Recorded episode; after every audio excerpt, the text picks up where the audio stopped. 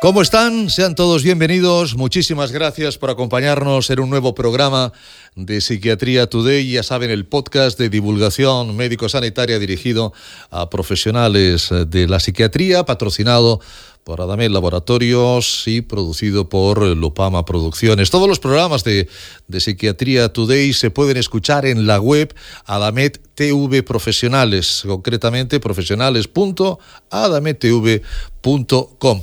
Cada programa, cada podcast profundiza en un tema de interés, en un tema de, actualidad para todos los profesionales de la psiquiatría y para ello contamos con la inestimable colaboración, con la coordinación del profesor Miguel Álvarez de Mon González, médico especialista en psiquiatría adjunto en el Hospital Infanta Leonor de Madrid, profesor investigador de la Universidad de Alcalá.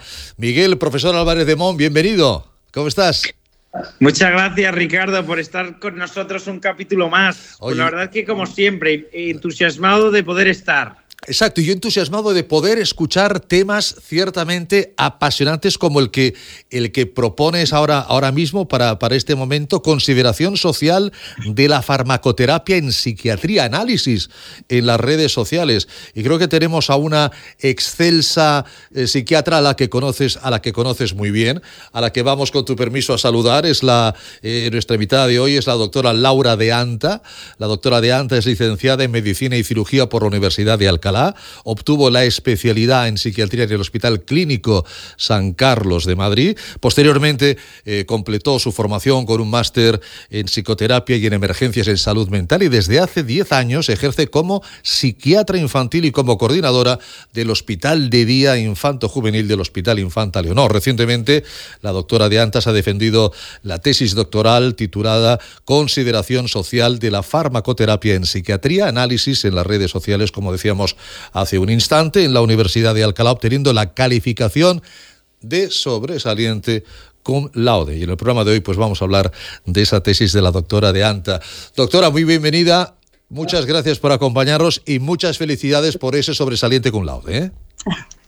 Bueno, muchísimas gracias por, por, contar conmigo, ¿no? Para poder compartir, pues, bueno, lo que hemos conseguido saber un poquito más, ¿no? De, de la psiquiatría y de los psicofármacos y poder compartirlo con todos vosotros. Muchas gracias por, por, invitarme a estar aquí hoy. Ah, claro que sí. Algo, algo sabe de esa tesis doctoral el profesor Álvarez de Mon, ¿verdad, Miguel? Algo me suena, algo, algo me suena. te suena, ¿no? no, fue una, pues suerte poderla, fue una suerte poderla dirigir. La verdad es que, que, vamos, todavía recuerdo con cariño cuando yo llegué al hospital de día de adolescentes y la verdad que también me hace mucha ilusión que hayamos podido trabajar tanto juntos y haber visto los frutos en la culminación de la tesis. ¿no? Entonces, eh, yo, Laura, te quería preguntar, eh, para empezar, pues hombre, tú en, en, la tesis, tú te planteaste estudiar la consideración social de la farmacoterapia en psiquiatría. Entonces, a mí la primera pregunta que se me viene a la cabeza y que creo que puede ser también interesante para nuestros oyentes es ¿por qué te parece importante saber lo que la gente piensa de los tratamientos que prescribimos? O de alguna manera, yo lo que te quiero preguntar es, ¿por qué deberían de saber los psiquiatras que nos escuchan lo que la gente opina de los tratamientos que prescribimos?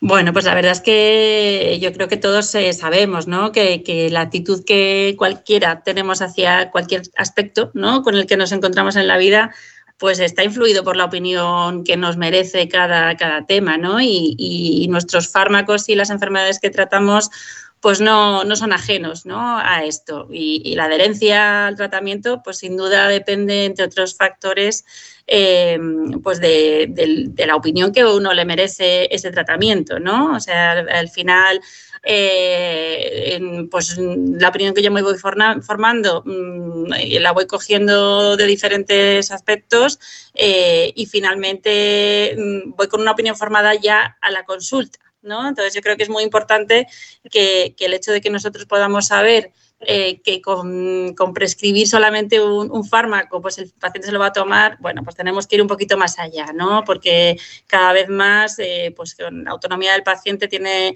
eh, mucha información y derecho a decidir y, y, no vale con eso, ¿no? Entonces, creo que podemos diseñar mejores tratamientos si tenemos una idea y nos aproximamos mejor a lo que, a lo que el paciente puede tener en, en su mente, ¿no? Claro, nosotros, mm, además con nuestras enfermedades, con las enfermedades mentales, pues históricamente eh, sabemos que siempre han, tenido pues, mm, pues cierta consideración negativa, ¿no? Estigmatizante por parte de la población general y esto no podemos pasarlo por alto, ¿no? No es lo mismo prescribir probablemente eh, un, fármaco para la tensión que, un fármaco para la esquizofrenia, ¿no? Y esto yo creo que tenemos que, tenerlo en cuenta. Cuanto más nos aproximamos a, esa valoración con, el, con la que el paciente viene, mejor va a ser el diseño, mejor vamos a comprender lo que él puede sentir cuando estamos diciéndole tienes esta enfermedad y tienes que tomar este fármaco. No es que esto es totalmente cierto, porque a veces nosotros podemos prescribir un tratamiento, pero al final lo más importante es que se tome el paciente y lo más importante es que exploremos qué ideas preconcebidas tiene, porque a lo mejor si viene con unas ideas preconcebidas negativas, tiene creencias negativas sobre el tratamiento, quizá lo más importante sea trabajar ese aspecto, o sea, casi más psicoeducativo o preguntar qué reticencias tiene y al final a todos, aunque yo creo que a veces nos cueste reconocerlo, pero a todos nos influye nuestro entorno. Quiero decir que no solo el paciente, sino lo que lee, eh, lo que opinan sus familiares. Mm, quiero decir, si en tu casa te miran mal por tomar un tratamiento, dudo que te lo tomes, pero el paciente y yo mismo. Quiero decir que a cualquiera de nosotros creo que si en nuestra casa nos miran mal por tomar un determinado tratamiento, pues es que es muy probable que lo dejes sin duda. Y, como profesionales tenemos que, tener siempre en mente que el paciente tiene una idea y tiene una opinión y, no pasarla por alto, ¿no? Y, acercarnos a esa opinión, pues preguntándole, pues esto que le estamos contando, si ya había leído algo, si conoce lo que le estamos hablando, pues para poder hacer esa psicoeducación desde su perspectiva, ¿no? Y no tanto desde la nuestra, que yo creo que históricamente los médicos pues recetamos algo pensando que nuestra opinión eh, es la única que, que tienen, ¿no? La única que vale. Y esto que dices es muy curioso porque nosotros hablamos mucho de empatía, pero creo que muchas veces no nos ponemos en la piel del paciente, o sea, eh, desde su sistema de valores, creencias, etcétera. Y yo creo que a veces no nos planteamos, o yo por lo menos no me planteo que el paciente tenga su propia opinión sobre lo que yo hago. O sea que, eh, pero al final vivimos en un mundo digital que ha hecho súper accesible la información y es que los pacientes tienen una opinión de todo, igual que tienen una opinión del conflicto que haya político o de una cuestión económica o deportiva, también tienen una opinión de nuestra profesión. Por supuesto, y cada vez, cada vez opiniones más formadas, eh, porque antes, pues cuando te decían tienes esta enfermedad, pues preguntabas eh, al vecino, a la familia, o con suerte tenías a alguien cercano que era médico y tenías una opinión un poquito como más certera, pero ahora tenemos la información en la red que, que es infinita. Eh, y que pues hay mucha información que es científica, pero tienes que saber buscarla, pero también hay mucha información, eh, bueno, pues como la que antaño era de boca a boca, ¿no? Y, de cercanía, pues eh, ahora pues tenemos eso, no solamente los foros más científicos, sino pues cualquier foro de opinión, donde hay infinidad, ¿no? De, de información y cada uno, en función de su experiencia, pues se va conformando eh, esa idea y, hay que tenerla en cuenta, porque si no, mm, muchas veces nos vamos a equivocar. Mm. Y Laura, a ti como psiquiatra, ¿te preocupa que la gente ya con muchísima frecuencia, todos o casi todos, recurran a Internet en general y a las redes sociales en particular como fuente de información? Bueno, pues la verdad es que yo creo que, cuando esto empezó a utilizarse más, ¿no? porque tiempo ya lleva tiempo con nosotros, pero cuando empezó a utilizarse más, eh, sí que yo desde la parte profesional incluso he llegado a decirle a pacientes, pero no mires en, Internet, ¿no? Tú fíjate de mí, no, no, mires en Internet que te vas a confundir. Eh, bueno, yo creo que, esto ya vive con nosotros y esto tenemos que asumir que, yo misma busco en Internet en cuanto me dicen, tienes, tienes esto, tienes que tomarte esto, o alguien, algún familiar o, o lo que sea, ¿no? Entonces, ya vive con nosotros. Entonces, bueno, o sea, no es que me preocupe como tal el hecho de que la gente se informe, porque mm, de verdad que creo que aporta muchísimos conocimientos, ¿no? O sea, al final Internet, las redes sociales eh, nos permiten compartir muchísimo conocimiento y muchísima opinión, ¿no? Y, y pues, las opiniones en general son válidas el problema es que se comparte pues mucha información, por un lado, que, no es muy científica, pero bueno, yo creo que esto siempre ha estado, ¿no? La opinión de la vecina tampoco era científica y la teníamos en cuenta y uno pues tiene un criterio para, discernir. Eh, el problema es que se comparte mucha información falsa en esto como en cualquier otro ámbito, ¿no? Eh, y ahí pues mm, es verdad que es lo más preocupante probablemente sea eh, un tema que hemos encontrado en la investigación y es la, poca presencia que tenemos los profesionales en las redes sociales, ¿no? Porque eh, sí es verdad que la información está y que debemos saber cribarla, eh, pero nosotros tenemos que poder estar también en esos foros de alguna manera. Hemos encontrado que hay muy poquita presencia y, sin embargo, mm, genera mucho, mucho más interés a los usuarios la información que comparten profesionales o instituciones, ¿no? Entonces, me preocupa más, pues, esa parte, ¿no? Que luego pues, mm, hay información con la que uno se queda que por lo menos genera un miedo, ¿no? A, la hora eh, de, poder afrontar un, tratamiento para las enfermedades como las que tratamos. Eh, y luego, por otro lado, todos los contenidos que son despreciativos ¿no? y, trivializantes de, enfermedades pues, como las que tratamos. Pues hemos visto en nuestra investigación pues, mucho con, con, esquizofrenia o con antipsicóticos, igual con otros fármacos un poco menos, eh, pero los contenidos que son tan despreciativos eh, sí que al final consiguen que los pacientes mm, pues se aíslen más, les cueste más pedir ayuda. Bueno, yo creo que ahí sí que sí que deberíamos estar más presentes y poder filtrar, ¿no? Organizaciones, bueno, ahí, sale como de la tesis esa conclusión y habría que ver cómo, cómo poder planteárnoslo para llegar, porque es verdad que, que es infinita la información que hay en redes, ¿no? Entonces, cómo controlarla habría que pensarlo bien.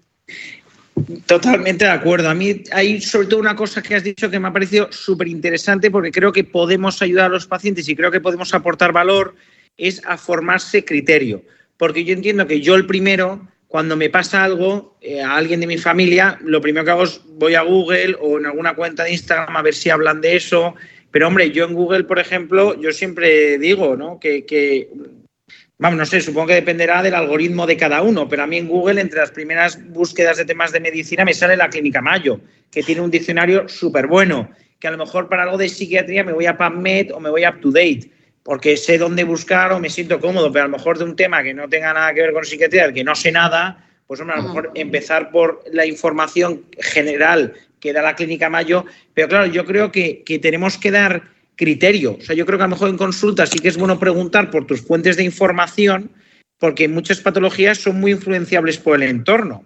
De hecho, en anorexia nerviosa, en bulimia, en general en los trastornos de la conducta alimentaria, es que hay foros súper perjudiciales para la salud. Todos estos blogs, estos foros, estos espacios en redes que se llaman proana, promía, que lo que hacen es promover conductas anoréticas, eh, se dan consejos de cómo engañar al médico, de cómo engañar a los padres, etcétera, etcétera, pues de alguna manera sí que tenemos que preguntar por sus fuentes de información, porque a lo mejor le podemos ayudar al paciente, a los padres, según la edad, según la circunstancia, pero quiero decir que yo me parece muy bien, porque me parece lógico y normal en el siglo XXI que use redes sociales digo, yo las uso, o sea que me parece algo normal, bueno, digo, forma parte de la vida hoy en día, pero creo que sí que podemos dar criterio, diciendo, oye, pues sigue cuentas de profesionales o sigue cuentas de instituciones. Yo creo que en España también, por cómo funciona la sanidad aquí, yo creo que los hospitales y las instituciones en general sanitarias no lo tienen tan desarrollado. En Estados Unidos lo están desarrollando más, pero claro, también es una manera incluso de captar pacientes. Quiero decir que al final, si tú tienes una cuenta en redes sociales eh, muy buena, que da mucha información y tal, pues al final yo creo que también generas un vínculo, generas confianza, generas credibilidad. Y yo creo que por eso en España a lo mejor se promueve más en instituciones privadas que en públicas, etcétera, etcétera. Pero yo creo que sí que hay que repensarlo, porque yo creo que no estaría de más que los hospitales tuviesen esa, ese servicio a los ciudadanos porque yo creo que es un servicio. O sea, diciendo, oye, yo quiero saber de, este tipo de enfermedades, ¿dónde puedo tener información veraz?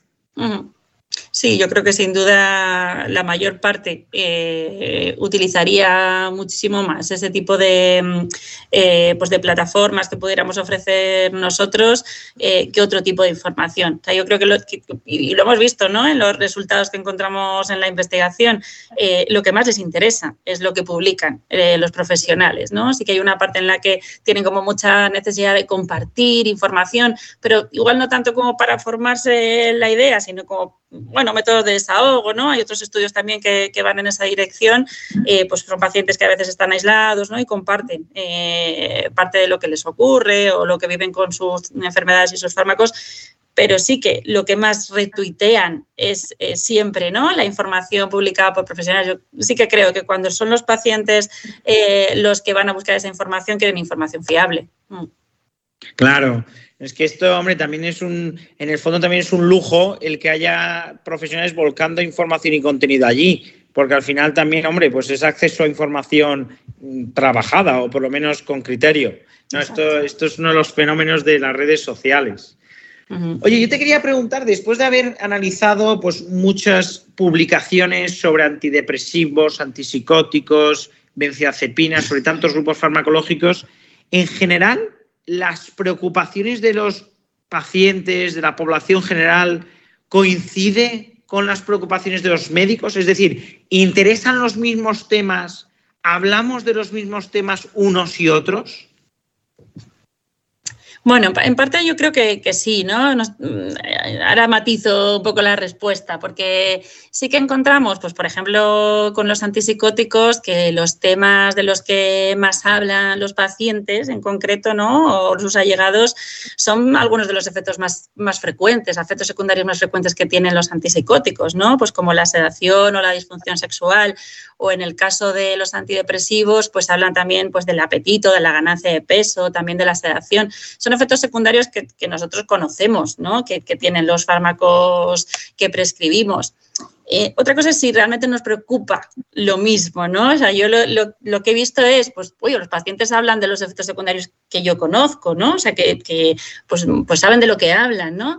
Eh, lo que pasa que, que mm, igual lo que no tenemos los psiquiatras tan en mente es que esto les preocupe tanto, ¿no? O sea, a mí, bueno, pues le pongo un antipsicótico y se le quitan las alucinaciones y se le quitan las alteraciones del pensamiento, pues yo me quedo tranquila, ¿no? Porque ya no va a tener ese riesgo pues, de salir por ahí corriendo de noche, eh, pues huyendo de, de yo qué sé, ¿no? Entonces, claro, lo que pasa es que a, mí me vale con eso y él lo que tiene es una disfunción sexual que le está interrumpiendo su vida de pareja, ¿no? Y, va a dejar el tratamiento. Entonces, o tengo en cuenta esa prioridad eh, o no, lo estoy haciendo del todo bien, porque al final voy a conseguir que deje el del fármaco, ¿no? Al final va, a dejar, lo va a abandonar.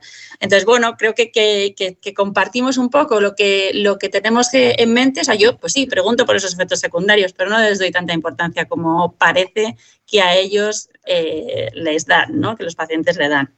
No, es curioso, porque yo creo que nosotros pensamos a nivel psicopatológico, ¿no? O sea, diciendo, oye, tenías estos síntomas, te he puesto este tratamiento con este objetivo. Eh, para mí el objetivo es que estos síntomas al menos disminuyan, ¿no? Y ojalá desaparezcan. Pero es verdad que, que, aunque creemos que tenemos los efectos secundarios presentes, creo que tenemos que hacer un esfuerzo mayor por alinear nuestros objetivos, acoplar nuestros objetivos a los del paciente yo creo que, esto es una enseñanza que nos llevamos de, este, de, vamos, de estos trabajos que todos ellos han constituido la tesis doctoral, pero son muchos. Yo, Laura, sí por acabar, vamos, yo me quedaría aquí horas hablando contigo porque lo, he disfrutado siempre que lo hemos hecho. Sí, la verdad que hay mucho que comentar, sí. yo te quería preguntar así ya a nivel clínico y sobre todo a nivel práctico en tu práctica diaria, ¿Qué te ha aportado a ti hacer la tesis doctoral o qué te ha aportado a ti en concreto estudiar la consideración social de la farmacoterapia? Bueno, a mí, a mí la verdad es que mucho. De, inicio igual no, sabía que iba a serlo tanto, ¿no? Porque, bueno, tú sabes que yo no, soy una eh, usuaria de redes sociales, entonces tampoco sabía muy bien lo que me iba a encontrar, ¿no? Pero sí que, que lo hemos hablado otras veces. Eh, a mí me interesa muchísimo saber lo que piensa el paciente, o sea, soy como, súper cotilla del pensamiento del paciente, ¿no? Eh, y bueno, pues cuando lo planteamos como esa manera, ¿no? De escuchar lo que dicen a la salida, en la cafetería, cuando ya están ahí hablando de lo que ha dicho el psiquiatra o no, eh, bueno, eso siempre me ha, generado muchísimo interés. Entonces, al final, bueno, descubrí que era una oportunidad enorme para poder acercarme a, a eso que siempre he anhelado tanto. Eh, ¿Y por qué? Pues porque realmente me parece que es útil en mi día a día. Entonces, eh, con ese deseo, pues darte cuenta de que hay una manera de acercarte a eso eh, y, que eso influye ¿no? en lo que el paciente piensa, para mí ha sido fundamental. O sea, yo ahora eh, después de, este estudio, eh, creo que casi todos los casos pregunto si usa redes sociales, que antes no lo preguntaba, pero como, como si, bueno, pues como consume tóxicos, ¿no? O sea, como una pregunta más de la, de la anamnesis pues por, todos los peligros que pueda tener ¿no? las redes sociales y en, otro, en otra dirección pues de, adicciones, lo que sea, pero también por, por saber dónde mira ¿no? y, dónde lee y, qué contenidos lee y dónde se informa, pues sobre todo un poco en general, eh, pero también sobre lo que le pasa, ¿no? sabiendo que realmente utilizan las redes para eso. O sea, yo eh, ahora lo tengo mucho más presente y me ayuda mucho más a comprender, porque el paciente me está diciendo a veces cosas o tiene miedos que yo pues no, no entiendo, ¿no? De dónde, de dónde pueden salir.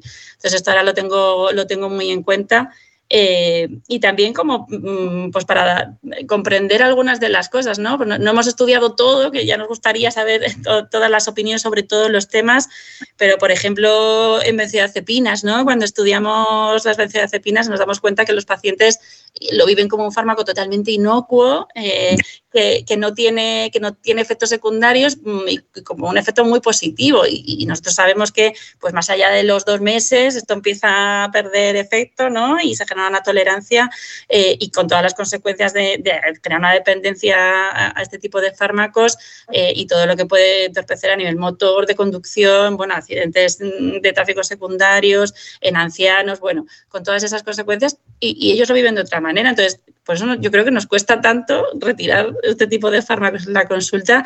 Entonces, Porque es muy agradecido, ¿no? El paciente es de las es de los tratamientos que menos interés tiene por quitar y que más casi que te agradece, porque es verdad que genera un alivio inmediato. los antidepresivos tardan tres semanas. Claro. claro, te genera un alivio tan inmediato que es de las pocas gratificaciones tan inmediatas que tenemos los psiquiatras. Exacto. Entonces, a mí, pues leer que, ellos lo viven así, pues digo, bueno, claro, ahora entiendo, ¿no? O sea, que yo estoy diciendo, no, no, no puedes tomártelo más porque pierde el efecto, que va a perder el efecto, no, no, no. Entonces, bueno, pues te, ayuda, te ayuda a comprender, ¿no? Y además lo que comparten unos y es qué eficaz es esto, ¿no? Entonces, ¿cómo me lo van a quitar? El lorazepam para todo. Eh, bueno, pues eso, por un lado, el, interesarme, ¿no? Por la parte eh, de donde están conformando una opinión. Eh, ver que leen, como tú decías, poder recomendarles dónde tienen que ir a buscar la información y, por otro lado, em, pues el darme cuenta de que, de que no puedo ir por libre, ¿no? De que tengo que saber eh, que hay un pensamiento, que, es una persona con una opinión eh, y que hay que trabajar con esa opinión y con esa actitud que él va a tener desde el día, desde el día uno. Qué bueno, Laura, pues vamos, muchísimas gracias. Yo ya sabes que me quedaría mucho rato más, pero yo creo que hay que ceñirse al tiempo establecido y la verdad que enhorabuena una vez más y sobre todo que, interesante. O sea, yo es que de verdad me lo creo, tú ya sabes que yo esto me lo creo y, me alegra muchísimo pues, bueno, pues ver que, otras personas, otros psiquiatras también lo van incorporando a su día a día. Bueno, un placer compartir este ratito y haber compartido todo este proyecto y poder dar unas pinceladas ¿no? a, otros compañeros de, para lo que nos ha servido este proyecto. Y lo que yo me creo es que cada vez más a los pacientes les encantaría ver a su médico en las redes sociales. A su médico explicándolo, explicándolo y, tener una, información de primera mano, veraz y de una, y de una cara amiga. Muchísimas gracias, doctora Deanta. Ha sido un placer tenerla con nosotros. Igualmente, muchas gracias. Gracias, Laura. Miguel, profesor, gracias como siempre. Nos vemos en el próximo programa. Gracias, Ricardo. Un fuerte abrazo. Cuídate, profesor Álvarez de Mon. Nosotros cerramos hoy este Psiquiatría Today, no sin antes recordarles que cualquier duda, cualquier consulta nos la pueden remitir a, lo ven ahí, contacto arroba psiquiatriatoday.com. Ha sido un podcast patrocinado por Adamed Laboratorios y producido por Lupama Producciones. Mil gracias y hasta el próximo día.